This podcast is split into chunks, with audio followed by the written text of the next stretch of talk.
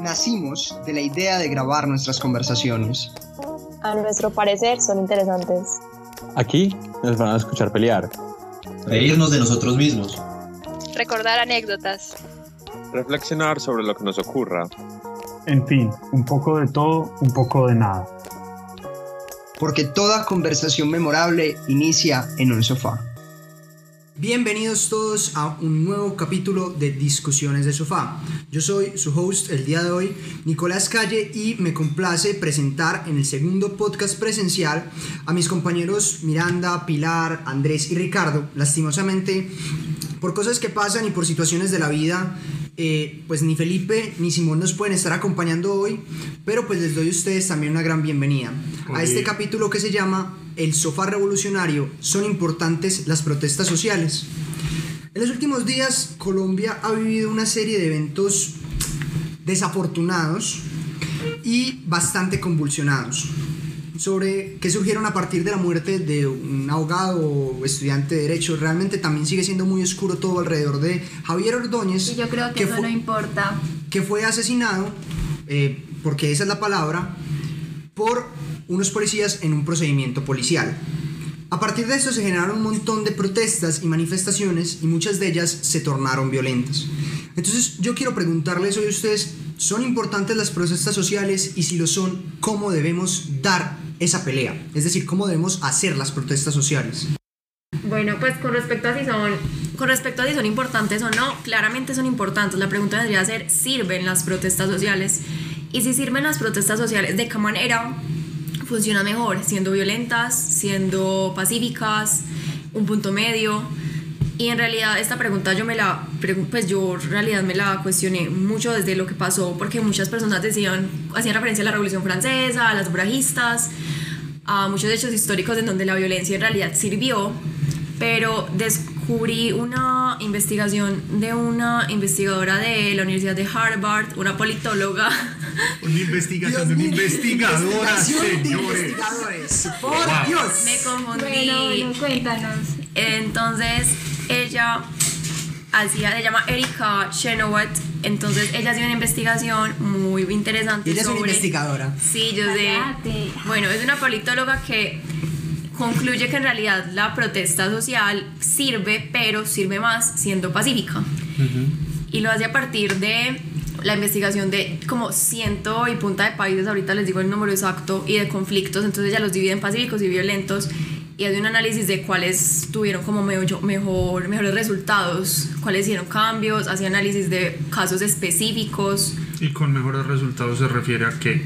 Con mejores Me, me resultados. imagino que eficiencia en, en En cuestión los de garantía cambios de de, derechos. políticas del gobierno. Ella lo que hace, sí, ella dice que son los cambios como radicales, no como que cambió algo poquito, sino que eh, Hubo un hicieron una- efectivo cambio Cambios de hicieron cambios de constitución, se independizaron, porque es como desde Otorgación de 1900, derechos. sí, desde 1900 hasta 2006. Entonces, eso me generó muchas, pues me abrió mucho los ojos y me gustaría hablar de, entonces, ¿por qué cuando hablamos de eso nos hacemos referencia solo a la Revolución Francesa, a las cosas violentas y no a lo que en realidad lograron cosas pacíficas? Yo un comentario que me gustaría hacer antes como de que habláramos de esto que Miranda está diciendo que me parece también muy importante. Me parece es que primero hay que entender que en Colombia nosotros tenemos una manera muy extraña y creo que Pilar ha hablado de esto en otros capítulos de ver la realidad de nuestro país. Y es que tenemos un, pues como, no sé, un chip metido dentro de la cabeza en la que creemos que todo lo que pasa aquí solamente pasa aquí y que la manera en la que hacemos aquí las cosas siempre es peor que la manera en la que lo hacemos, en la que se hace alrededor del mundo tipo, nosotros creemos que el único país en el que los gobiernos deslegitiman las protestas porque son violentas es en Colombia y eso es mentira. En Francia sucede igual, en México sucede igual, en Argentina sucede igual, en Chile sucede igual. Entonces, eh, pues yo no creo que tengamos que hablar solamente como desde el caso colombiano, que me parece contextual y todo el asunto, pero a mí me parece que todo el asunto de si la protesta sirve o no, si es violenta o no, no se centra únicamente en Colombia, que es un país en el que hay muchísimas manifestaciones, sino que es una cosa de todo el mundo. Exactamente, yo justamente cuando pensé sobre el tema de, este- de hoy del podcast, dije como lo ideal sería que dejemos de hablar no solamente de Colombia, porque el fenómeno de las protestas es algo que sucede en todo el mundo y yo creo que podemos analizar objetivamente el fenómeno de las protestas si funciona o no, aunque haciendo referencia a nuestro contexto colombiano, porque nosotros como jóvenes tenemos ese deber de estar pendientes de lo que está pasando y de estar informados tanto del lado positivo como el lado negativo de lo que está sucediendo en este momento. Entonces, porque no queremos generar polémica con el podcast, lo único que queremos es analizar este fenómeno y si... No queremos, no queremos. No, al menos yo no quiero generar más polémica en un país que ya está suficientemente polarizado. Pues, Pero es que una cosa, yo creo que ahí, ahí, empezamos mal y creo que esto muchas veces también se manifiesta en, en, las... En la, en la yo creo que es, esto tiene mucho sentido y va también desde lo que dijo Pilar, de, es un país sumamente politizado y polarizado. Ahí me parece que tenemos un problema. Nosotros no podemos ver la protesta social hecha por los ciudadanos, por el cívico, que muchas veces es desprendida de lados políticos, de intereses políticos, y decir, no, es que polemizar es igual a polarizar. Polarizar es separar en dos polos distintos, completamente opuestos, que no pueden tolerar la existencia del otro, que es lo que pasa en la política colombiana, y otra cosa muy distinta es generar debate y polemizar. Yo creo que la intención del podcast hoy sí es polemizar y decir, hombre, ¿estamos haciendo las cosas bien? Se nos va a dar la opinión personal. Yo creo que no. Yo creo que no en el sentido de que es totalmente condenable y yo soy el primero en condenar cuando existe violencia por parte del Estado. Es decir, si el Estado nos tiene que proteger, me corregirán los politólogos, pero firmamos simbólicamente un contrato social al nacer que en esencia entregamos parte de nuestros derechos, como decía Locke, y lo cita después Becaría eh, en su libro de los delitos y las penas. Y él decía, nosotros entregamos parte de nuestros derechos para que se nos proteja. No tiene sentido entonces que las personas que nos deben proteger nos maten. Ahora, eso no tiene perdón de Dios, me parece a mí. Sin embargo, siento que hacer la, siento que protestar con violencia contra la violencia es carente de sentido. Es contraproducente. Es, es totalmente y es contradictorio. Es decir, voy a matarte para que no me mates. No, más bien no nos matemos. ¿Qué le dirías? ¿Qué le dirías a las personas que usan el argumento? Pues no lo digo yo, lo dicen en las redes sociales, de que es la única manera de que nos presten atención en Colombia con la violencia. ¿Qué le dirías a esas personas? Hombre, yo no estoy tan seguro de eso. No podría decirte qué otra manera de que nos presten atención porque realmente yo he estado muy alejado de de todos estos movimientos sociales y las protestas, y ustedes me conocen mis posiciones, y yo mantengo muy alejado sobre todo de los, de los colectivos. Pero yo no creo que la violencia sea la única forma. Existen otros medios, vivimos en un estado que, ¿Cómo bien, bien o mal, garantiza muchas veces algunos derechos y como cuáles. Hombre, es complicado, realmente. Pero las manifestaciones tarde o temprano llegan. Colombia es un país sumamente circunstancial. Y en ese sentido, eh, les pongo un ejemplo, la ley de feminicidios, la ley Rosalvira Celi, que nació a raíz de que cometieron el primer feminicidio, si no estoy mal registrado, fue en Bogotá y fue una señora que se llama Rosalvira Celi. Somos un país sumamente circunstancial. Yo no creo que si se hace la suficiente bulla, no estoy hablando de violencia, pero si se hace la suficiente bulla, el país no responda. Somos un país que vive de trapitos de agua fría, pañitos de agua fría que tratan de enfriar las situaciones y calmar las cosas con movidas legislativas. Yo creo que no hay que hacer ruidos, no hay que hacer violencia, hay que hacer ruido, que son dos cosas que me parecen a mí distan mucho. Es que yo creo que el objetivo de las protestas es incomodar. Y ahí entiendo por qué a veces se recurriría a la violencia, porque qué más forma de incomodar al Estado y a las personas que concentran el poder que reaccionando de manera violenta. Entonces, en eso tiene sentido, pero lo que yo pienso y desde mi perspectiva, porque yo no he vivido toda mi vida en este país, pero yo siento que Colombia está tan empañado de violencia que generar aún más violencia me parece como simplemente meterle más fuego, eh, más leña al fuego. Llevamos con un... candela, yo siento que llevamos, llevamos, porque yo también me incluyo, porque yo también soy colombiana, llevamos 50 años intentando solucionar un problema que nació justamente de un grupo que quería cambiar mediante la violencia la forma como estaban las cosas y ahora los que queremos, pues que, que buscamos en verdad ese cambio, hay unos que respaldan los métodos violentos para lograr ese mismo cambio. Entonces, yo siento que es un círculo. No vamos a acabar nunca si no terminamos, si no cambiamos esos patrones violentos que nuestros padres y nuestros abuelos tienen. Es que la historia de Colombia ha estado marcada por la violencia y yo creo que si en serio queremos hacer un cambio, entonces tenemos que cambiar la forma de hacer las cosas, porque como se han dado cuenta, no está funcionando la violencia, o al menos eso es lo que yo pienso, y por eso soy muy crítica de lo que está pasando últimamente.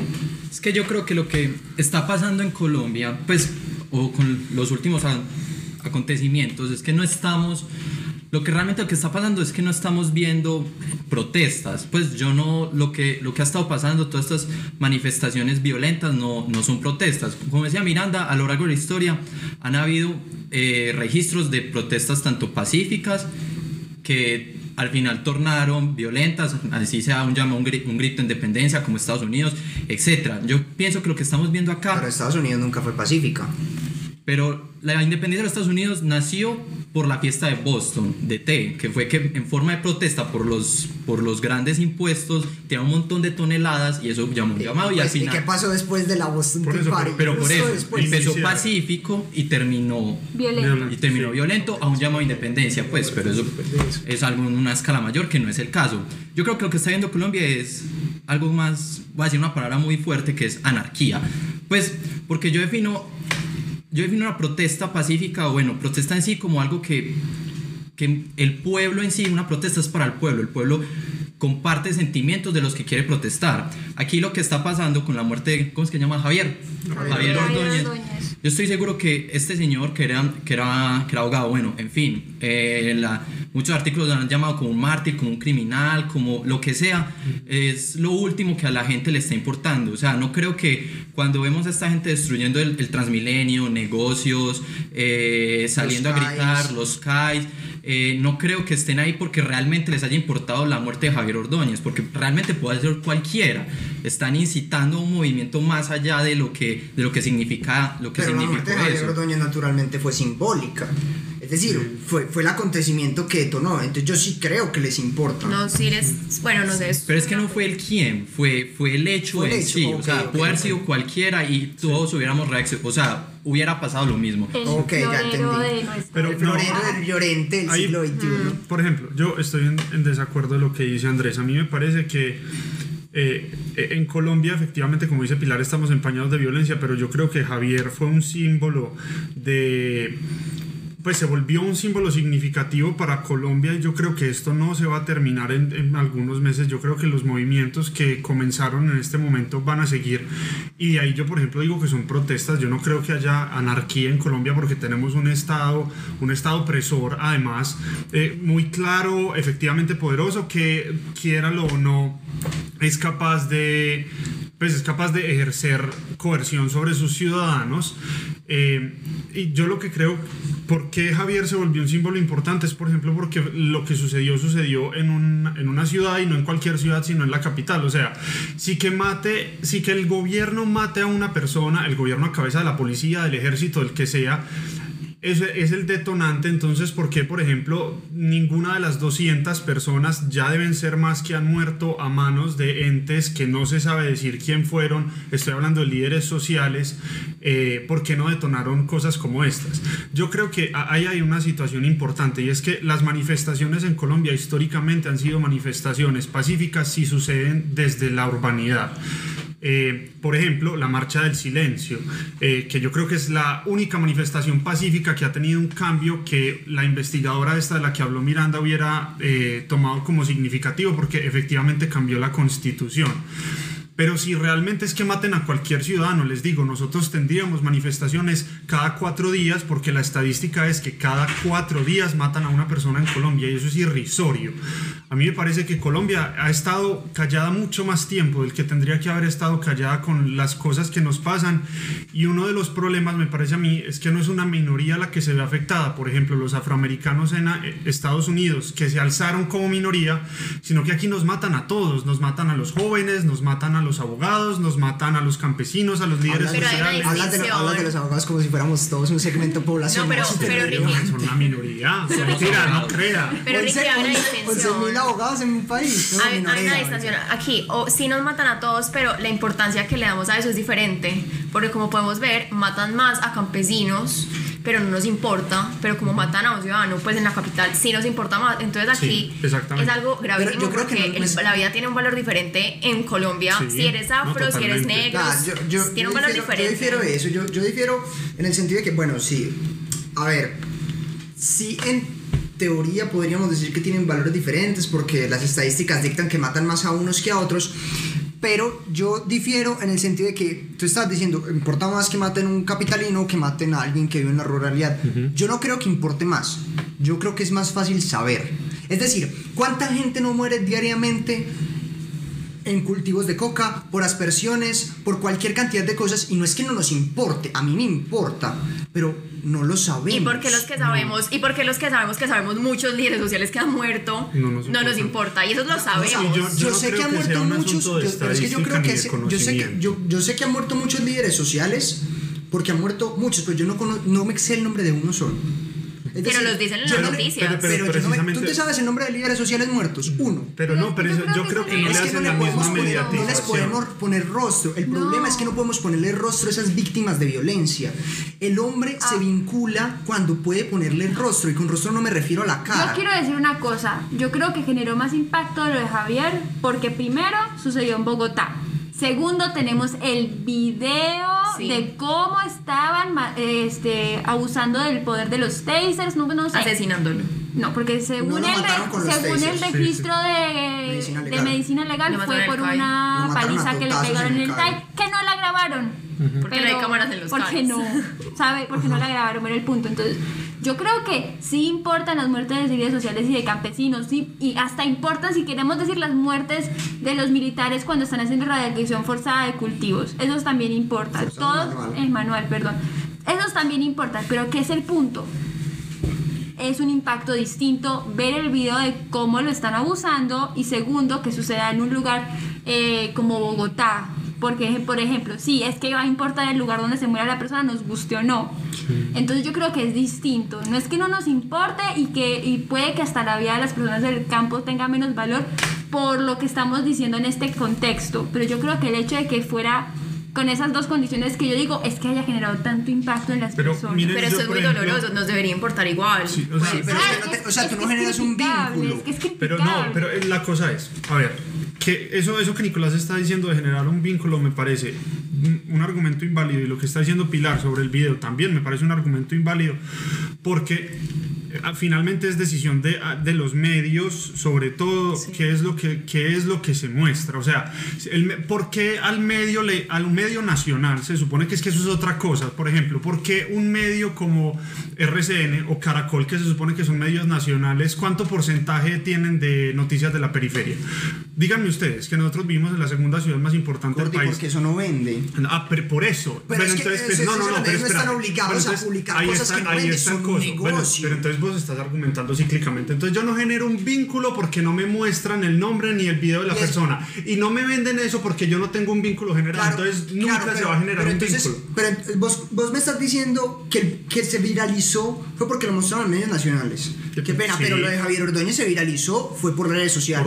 Por, eso mismo se viralizó. en redes sociales. Por eso mismo se viralizó. Y por eso, porque era viral en redes sociales, fue que lo mostraron en las noticias. ahí, partimos de lo que la gente no se siente tan identificada con un campesino como se siente identificada con una persona de la urbanidad y eso es lógico.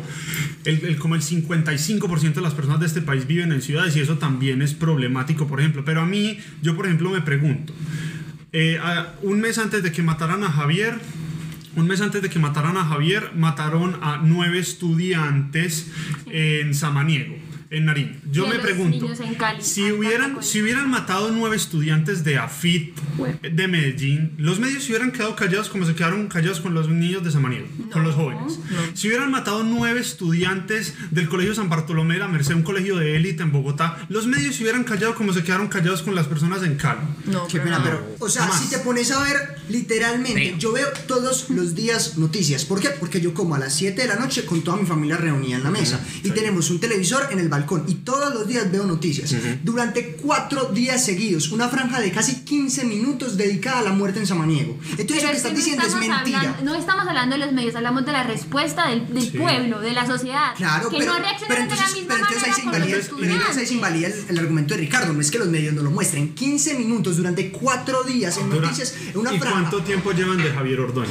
Bien, ¿por qué? ¿Qué pasó con lo de Javier Ordóñez? ¿Qué pasó con lo de Samaniego? Por, bueno, por eso, te estoy diciendo, y fue una persona contra nueve. Por eso, pero la gente reaccionó. Ah, por, yo, ¿Por qué reaccionó? Es lo que te estoy diciendo, porque pueden generar un vínculo. Porque yo no genero un vínculo con un campesino de Mutatá. Ustedes quiero pasar con página para los campesinos de Mutatá. Sí, la buena para los campesinos de Mutatá. Bueno, ya. Quiero pasar la página ya de la discusión y ustedes se pondrían a marchar pacíficamente por la muerte de todos los líderes sociales que están pasando en Colombia. Me da miedo que la policía me pegue. Literal. Eso es una pregunta que yo me hago. O sea, yo, yo, no marcho creo que pienso, igual que, pienso igual que Pilar. No, es que yo creo que yo les digo a mis papás que ir a marchar y primero yo creo que ellos sienten mucho miedo por lo que va a pasar, porque es que nos guste o no, la probabilidad que termine en un conflicto violento es muy alta porque vivimos, porque Eh, pues hay registros. Este es un problema historia. gigante y es la institucionalidad. Nos-. Nosotros tenemos la En institucionalidad Medellín quebrada. habían unas protestas pacíficas por lo que pasó con Javier Ordóñez, ¿cierto? Y les tiraron el SMAT, fue la policía, los atacaron y eran pacíficas y yo vi Sí, pues videos. nada tiene que ver que casi quebraron el comando central de Medellín. Pero es que Nico, habían, habían diferentes. puerta y están Son tirando distintas- Pero es que. Nico, Son son distintas distintas, son distintas movilizaciones. movilizaciones porque eran en diferentes partes de la ciudad. Sí. Y lo vi, en, pues lo vi en una fuente confiable. Yo en serio vi muchos videos de ese mismo lugar. Mm. Están siendo, haciendo una protesta pacífica. Y yo dije, qué chévere que están haciendo una protesta pacífica en esta situación. Así debería ser. Y llega la policía y los les tira guases, los ataca. Es que incluso yo quiero que las personas que Da escuchen miedo. piensen una cosa, casi, casi las mujeres sobre todo. Ustedes piensen si están en una calle a oscuras caminando en su ciudad o en el pueblo en donde viven. Primero, ¿por qué estaría en una calle oscura? Bueno, eh, piensen que están estos. Se están, Hipotéticamente. se están devolviendo de su casa y ahorita les cuento un caso puntual. Se están devolviendo a su casa, perdón. Eh, en la noche y están en una calle oscura y la única persona que hay en la calle es una persona que tiene un uniforme reconocible de policía. ¿Se sentirían más seguros o más inseguros? Sin importar si es un policía o una persona sin uniforme, yo le tengo miedo a todos los hombres. Cuando estoy Ah, caminando sola. gracias, Gracias. Gracias, O sea, Pilar. No, cuando estoy caminando sola en la calle, yo, yo, yo, yo puede ser mediodía, puede ser mediodía y yo estoy caminando. No puede ser mediodía y yo estoy caminando hacia la universidad y créanme que yo no me fío de nadie, Sí, con uniforme verdad. o sin uniforme. ¿Por qué? Porque yo no soy bruta. Porque yo sé que lo más probable es que termine en tráfico de blancas, no sé, o me mate. Ok. Busqué implacable. Esto es Latinoamérica. Es Latinoamérica, Pues es que es verdad. Es que I have a Latinoamérica over here. yo, por ejemplo, entonces les pongo el caso puntual. Una persona se estaba devolviendo en el día, el 9 de septiembre, el día de las protestas, eh, a su casa y mientras se estaba devolviendo, un policía lo agarró, lo arrodilló y le metió un tiro en la cabeza. Patético. Patético. Eh, Entonces, o sea, e- esa es, esa es la pregunta y esa es la pregunta que casi todas las protestas tienen. Si nos, si nos están matando, no, ¿cómo es? ¿Quién nos defiende de los que nos defe- los Los que se deberían suponen que defender? deben defendernos. Es que ese es el gran problema, marica. eso. Tenemos rota por dentro la institución. El policía está envenenado. Bueno, creo que ya es momento de hablar de y qué está haciendo el gobierno. Pero es Ah, que, no, pero es que, a ver, también, también reconozcamos, reconozcamos una cuestión de la institucionalidad. Las instituciones en Colombia se han enfrentado a unas situaciones muy particulares, ay me ahogué, muy particulares. que muy, no, no me ahogué con mi propia saliva. Eh, que, o sea, no hice sinapsis ahí. Qué pena. Las instituciones en Colombia se han enfrentado a unas situaciones muy particulares que muy pocas instituciones, sobre todo muy poca fuerza pública, se ha enfrentado en el mundo. Una guerra abierta contra el narcotráfico, una guerra abierta contra grupos ilícitos. Decime, Ricky, yo te hago una pregunta. Usted es un tombo en la década de los 80, ¿cierto? Sí. Tienes dos opciones. O te matan o llega un sicario de Pablo Escobar y le dice, hermano, mi patrón le está ofreciendo 10 millones de dólares. Usted no nos joda la vida. Y para que nos ayude a traquetear. ¿Usted qué hace? Tampoco era tanta plata, pero pues yo lógicamente me hago matar. Eh, mentira. Ay, ay, ay, valores No, la verdad, yo no sé qué haría en esos casos, pero, y ahí vuelvo, vuelvo y digo lo que dije hace mucho rato, no consideremos con tanta tranquilidad que lo que ha pasado en Colombia solo ha pasado en Colombia, porque no es cierto. Eso es algo muy, algo ah, o sea, es cierto. Que digo mucho y es muy, es Colombia efectivamente también tuvo la, iba a decir tuvo, me alegra poder decir tuvo el conflicto con una guerrilla más largo en Latinoamérica y más largo en el mundo, sí, lo tuvimos. Colombia, específicamente Medellín, tuvo el cartel de la mafia más poderoso en el mundo, lo tuvimos, pero no fuimos la única ciudad con carteles de la mafia, fuimos el único país en Latinoamérica, por ejemplo, que no tuvo que enfrentar una dictadura y eso en temas de movilidad social es muchísimo más delicado que, que tener una guerrilla. Entonces, sí tuvimos retos, pero no fuimos los únicos que tuvimos retos. O sea, no nos quedemos en que, ay, sí, entonces Colombia es un país súper chaveto porque pues, pero igual, los hechos siguen Pero es que yo no estoy diciendo que los retos están superados. No, yo lo que estoy diciendo es que nuestras instituciones están rotas por dentro, pero eso se explica también en, un sentido. No estoy justificando que estén rotas y no estoy justificando que la tumba mate gente o que el ejército mate gente. Pues, y no la institución, tombos maten gente porque son tombos específicos. Yo soy defensor de la institución. Creo que necesita un cambio, claro que sí tiene unos procedimientos de mierda. Pero es también porque han sido permeados por todo un ecosistema que no es favorable para la institucionalidad. ¿Y entonces cuál es la solución? No sé, no, sé, ese es el gran problema. siempre pregunto dime cuál es la solución. Escuchemos. No, la verdad yo creo que primero hay una cosa y es que el presidente y les, bueno, no hablamos del presidente, la institución no ha demostrado ese apoyo que debería haber demostrado con la situación. están totalmente ajenos, están totalmente... Eh, dicen no todos los policías, sí, ya sabemos que no todos los policías, el problema es algo institucional en donde los, no defiende. no, creo, no creo que sea algo institucional. O sea, yo no creo que los tombos en la Escuela General Santander les digan, bueno, ustedes ven un ciudadano en la calle, ¿qué hacen? Le disparamos. No, no, no, ¿saben? Hablando de lo que dijo Nicolás, el concejal Daniel Carvalho, que prestó servicio ah, sí, yo también escuché eso. Eh, dijo que los ponían a cantar. Obviamente no es el poema de memoria, pero era como en el ejército. Sube, sube, guerrillero, que en la cima yo te espero, con fusiles y morteros, a tus mujeres violaremos y tus hijos mataremos. Sí, era así, era así literal. Entonces, quizás sí les enseñen. Sí, quizás, quizás sí, les enseñen. pero el ejército, ¿qué hace? Sí, bueno. No, pero es que no, a ver. El, el, el Estado en realidad, bueno, no el Estado, el gobierno de turno en este momento está siendo totalmente indiferente a lo que está pasando, están tratando de justificar los hechos y no están dando las soluciones pertinentes y están sobre todo argumentando que es algo individual y para mí no es algo individual. Es cierto, a mí también me parece sistemático es algo sistemático, entonces como es algo sistemático hay que hacer una solución radical. Es que cosas tan reiteradas. Pero, ¿cuál es la solución? O sea, ¿y por qué sistemático? Por eso no somos gobernantes. No, pero si tenemos dos pelados que estudian para diseñar políticas públicas, ah, sí, los politólogos no estoy en, en, mi defensa estoy en segundo, estoy en segundo semestre en mi defensa. Bueno, Ricardo, vos casi práctica, ¿cómo se hace? Este ya, este ya sí se va a graduar. Yo, a mí me faltan también cinco semestres, entonces no. Yo, pues no les voy a decir que tengo la solución en las manos, ojalá la tuviera, pero a mí, por ejemplo, me parece que un punto por el que es muy importante comenzar es primero admitir que el problema es sistemático y no individual. O sea, que el ministro salga a decir, son manzanas podridas, ese mismo cuento chimbo. Yo no sé si ustedes han escuchado una conferencia. Ricardo dijo cuento, chimbo. Esa es la solución. Solo aquí hay discusiones de sofá. Eh, no, no, sé si vieron una cosa que es que hay, hay trabajos en los que no pueden haber manzanas podridas. Una cosa de un señor, un comediante que dice, si los pilotos tuvieran manzanas podridas, nadie estaría de acuerdo con esas manzanas podridas. Porque, o sea, Avianca no puede decir como, ay, no, sí, es que la mayoría de nuestros pilotos aterrizan, pero tenemos unas manzanas podridas que les gusta chocarse contra edificios. No, huevón. ¿Y qué tranquilidad me da eso a mí? No se puede. Eso, eso, por ejemplo, por un lado, reconocer que es sistemático. Y lo segundo, a mí me parece, por ejemplo, que sería quitarles el fuero militar, desvincularlos como Fuerzas Armadas y realmente hacer que sean una, un cuerpo civil. Eso a mí me parece importante porque somos el único país en Latinoamérica que tiene fuera, fuero civil con su policía y somos el único país en Latinoamérica, fuero militar, perdón, eh, y somos el único país en Latinoamérica que trata a su policía como un cuerpo militar y les da todos los derechos militares, por así decirlo, que tiene. Y eso lo justificamos de nuevo con el contexto y que teníamos guerra, pero entonces yo digo, marica, la guerra ya se acabó. Presidente Duque, Si me está escuchando. El presidente. Es que no les habíamos contado, no, les habíamos contado que era audiencia, pero el presidente es súper fan del podcast. O sea, él nos escribe todos los días. Hey, muchachos, me encantó. Estoy desarrollando políticas públicas, según lo que hablaron en el podcast. El cuento de chimbo lo va a tener en cuenta. Esperen, institucionalidades. Carlos Holmes me va a escribir, dice que Ricardo, qué pena, hombre, yo no sabía que te había incomodado. Quitarle las armas no es una opción. Sí, no, discúlpame, hombre, qué pena, yo la embarré.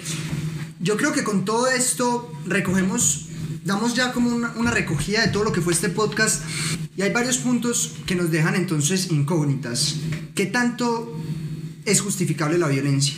Si a nosotros nos mata quien nos debe proteger, quien nos protege esa gente, y cuando la institución se quiebra, cuando la institución se quiebra, justifica entonces que los ciudadanos se conviertan o funjan como por las funciones que debería fungir la institución. Con esto les agradecemos una vez más que nos hayan escuchado aquí en Discusiones de Sofá. Recuerden seguirnos en nuestras redes sociales. En Instagram estamos como arroba discusiones de sofá y en Twitter como dis de sofá. Y recuerden, toda conversación memorable inicia en un sofá.